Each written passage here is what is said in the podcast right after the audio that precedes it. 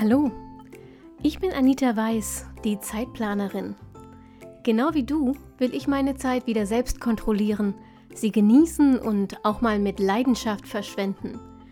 Deshalb teile ich hier im Zeitplanerin Podcast meine Lieblingstools und Methoden aus dem Zeit- und Selbstmanagement mit dir.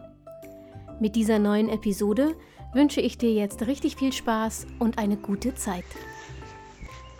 Hallo und schön, dass du da bist bei dieser ähm, außergewöhnlichen und außer der Reihe tanzenden Folge äh, im Zeitplanerin Podcast.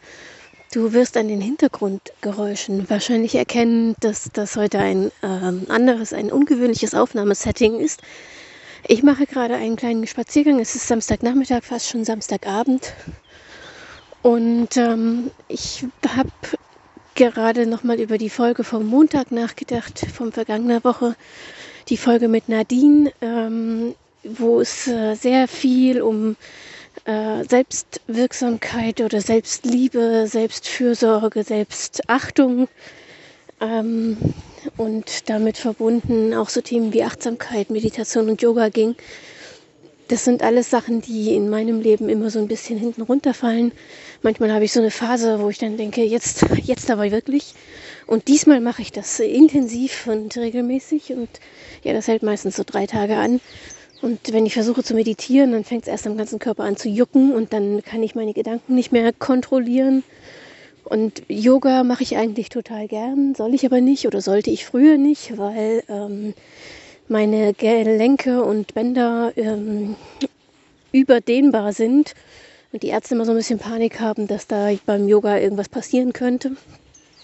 Und ich gebe zu, ähm, im Moment ist es für mich eine riesige Anstrengung, mich dazu aufzuraffen, mein ganzes Zeug an die Seite zu schieben, um Platz für die Matte zu schaffen. Und äh, dieser Vorbereitungskram, diese Vorbereitungszeit kostet mich im Moment viel mehr Kraft als das eigentliche Yoga machen. Aber da das nun mal notwendig ist, um Yoga zu machen, ähm, fällt das bei mir im Moment relativ oft aus. Genauso mit dem anderen Sport. Ich habe ja letztes Jahr angefangen zu walken, bin dann zum Laufen übergegangen, hatte eine lange Winterpause und ähm, habe jetzt eigentlich wieder angefangen. Und seit ein paar Wochen ist auch das wieder ähm, eingeschlafen. Zum einen, weil mir der Heuschnupfen, den ich, äh, wenn man die Ärzte fragt, nicht habe, wahnsinnig zu schaffen macht dieses Jahr irgendwie. Und zum anderen aber auch, weil ich merke, dass mir einfach wirklich die Kraft fehlt. Also nicht die körperliche Kraft, ja, sondern so die, die geistige Kraft, mich aufzuraffen. Im Moment finde ich, dass alle Dinge oder viele Dinge unglaublich anstrengend sind. Dass mein, ähm, mein Alltag und meine To-Dos und so, die mir eigentlich nicht viel abverlangen, die mich, dass sie mich trotzdem wahnsinnig anstrengen.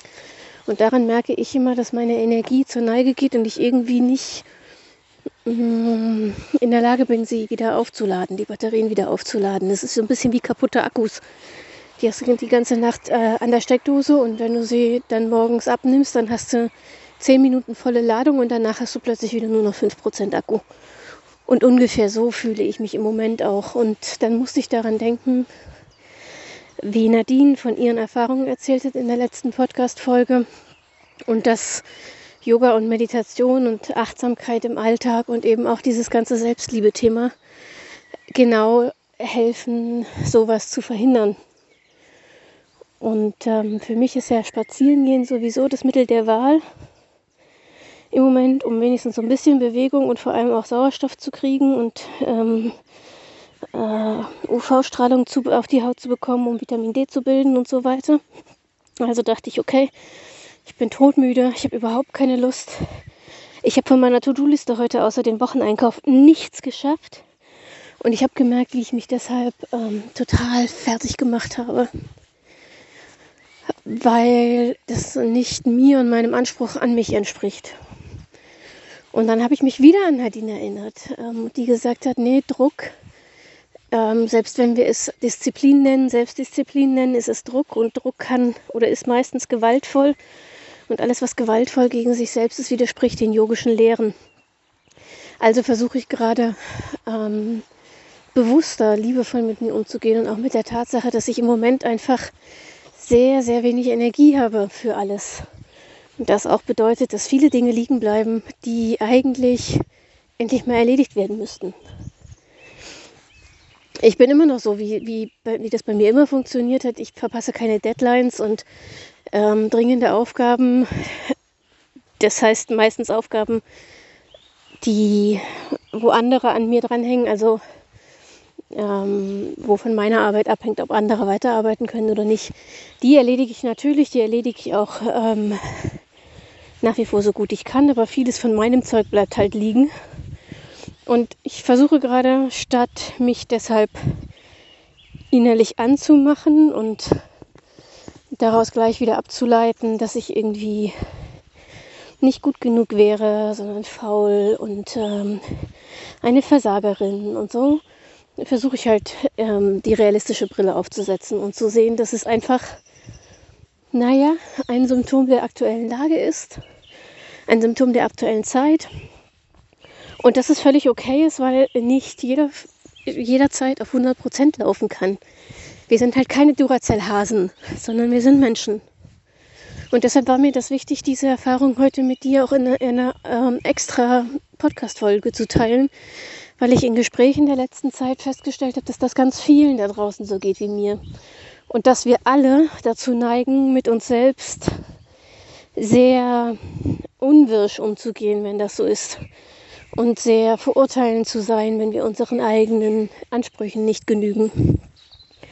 Und deshalb also diese Folge als kleiner liebevoller Reminder an dich. Ähm, denk mal dran, dass du auch nur ein Mensch bist. Und denk auch mal dran, was du als Mensch so alles leistest, jeden Tag. Schreib dir das auch ruhig mal auf. Also ich bin zum Beispiel im Moment wieder dazu übergegangen, ähm, ich schreibe keine Tages-To-Do-Listen mehr. Ich habe eine Wochen-To-Do-Liste, damit ich nichts vergesse. Das brauche ich einfach, sonst bin ich nicht ruhig und kann nicht arbeiten. Aber ich habe keine Tages-To-Do-Listen mehr, sondern ich habe in meinen Dailies nur noch Tada-Listen. Das heißt, ich schreibe auf, was ich alles geschafft habe, was ich alles gemacht habe und nicht, was ich machen sollte. Und ähm, das ist nicht nur eine Frage des Zeitpunkts, wann man Aufgaben aufschreibt, also bevor man sie macht oder nachdem man sie gemacht hat, sondern es ist auch eine Frage der Formulierung. Während auf der To-Do-Liste steht Staubsaugen, steht auf meiner Tada-Liste Staub gesaugt. Klingt banal, ist aber, wenn man sich hinterher nochmal durchliest, ein Riesenunterschied. Und dann, wenn du das mal wirklich machst und wirklich jede kleine Aufgabe da drauf schreibst, wirst du feststellen, ähm, wie unglaublich viel Zeug du eigentlich so wegschaffst am Tag. Und ja, das wird wahrscheinlich unglaublich viel banaler Kleinkram sein. Aber der kostet dich eben auch Zeit. Und wenn du ihn nicht gemacht hättest, hätte ihn keiner gemacht. Und das betrifft vor allem ähm, die Hörerinnen da draußen oder die Hörer, die Familie haben. Und zum Beispiel rund um die Uhr den Kindern hinterherräumen, weil die zu Hause wahnsinnig werden, weil sie eben nicht in den Kindergarten, nicht in die Schule können oder nur eingeschränkt. Ähm, und das betrifft auch diejenigen, die im Homeoffice arbeiten. Und äh, deshalb zum Beispiel jeden Tag ihre Arbeitsmaterialien wieder hin und wieder weg, wieder hin und wieder weg, wieder hin und wieder wegräumen müssen, weil ihr Arbeitsplatz halt gleichzeitig auch der Familienesstisch ist oder so. Und es ist normal, dass das anstrengend ist und es ist normal, dass das eure Batterien leer saugt. Äh, und da wir im Moment so aufeinander hocken, weil man sich ja, naja, was willst du machen? Du kannst nicht zum Sport oder kaum zum Sport.